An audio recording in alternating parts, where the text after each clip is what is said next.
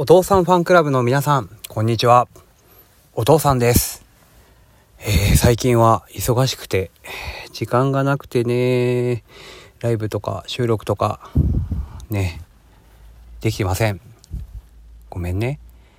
お父さんのこと忘れないでね。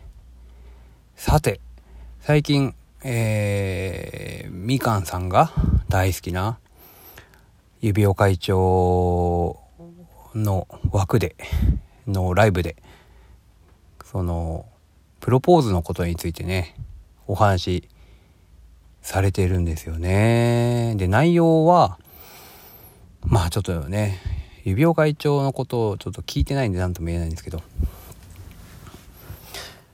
そのプロポーズの内容なんですが夫婦漫才をしようっていうことがプロポーズだったということになっている。そうなんです。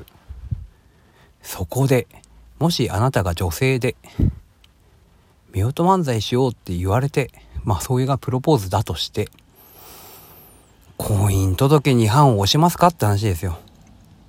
ね。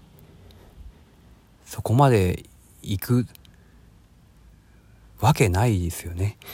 うん。わかりますよね。それでは実際にどうだったかっていうことを話したいと思います。聞いてね。えー、初めてのデートは浅草でした。で浅草の園芸みたいなね広間があってそこでちょっとお姉系の人とアヒルの格好をしたドナルド・ダックの格格好じゃないけど、うん、なんかくちばしとかつけてるようなコンビのね、芸人さんが芸をやっていたんですよ。で、みんな椅子が並んでるところで座ってて、お父さんとみかんさんは一番後ろからその人とその2人を、そのコンビの2人をね、向かい合うような感じで途中から見てました。で、その時に後半ね、まあ、みかんさんのリアクションがすごい良かったんでしょうね。ギャハハ笑ってたんだと思うんですよね。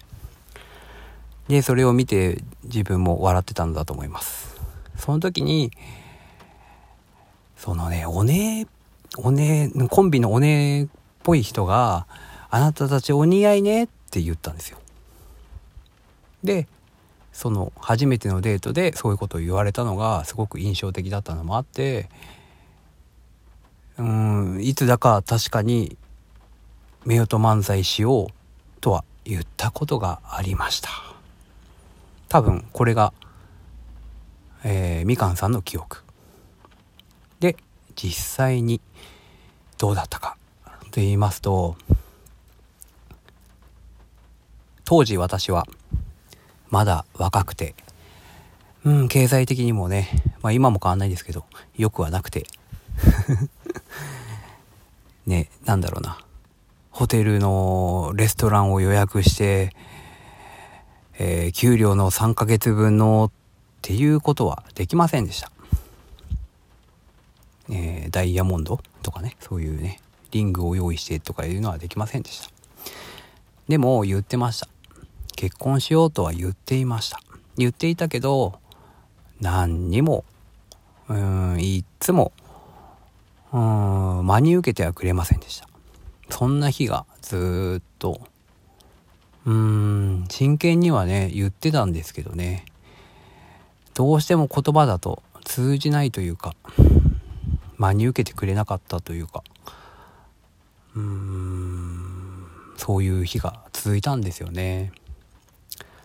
で、そこで、ある時ですね、区役所とか市役所とかそういうところ、役所に行った時に婚姻届を持って帰りました。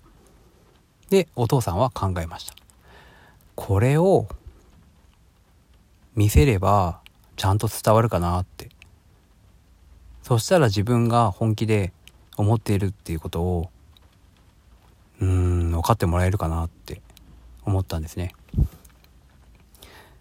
である日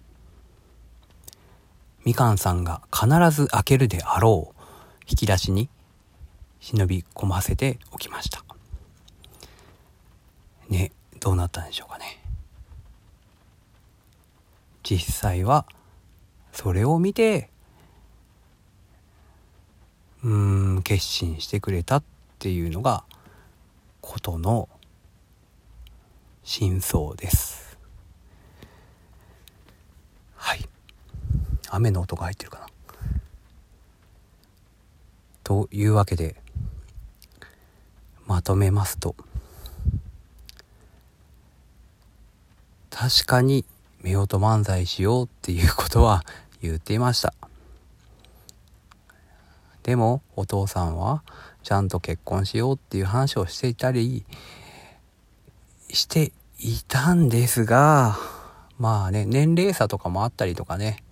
経済的なこととかねこう不安定な時期っていうのがうーん振り返るとね不安定な時期しかないんじゃないかってぐらい不安定ないやまあいろんなことがうんあったのもあってねまあそういう気持ちにもなってくれなかったのかなっていうのもあるんですけど。でもそこでちょっとね婚姻届を見せてちゃんと自分の気持ちを伝えることができて、えー、今があります。それが事の真相でした。分かってくれたでしょうか。うん。ということでお父さんでした。長々と聞いてくれてありがとうございました。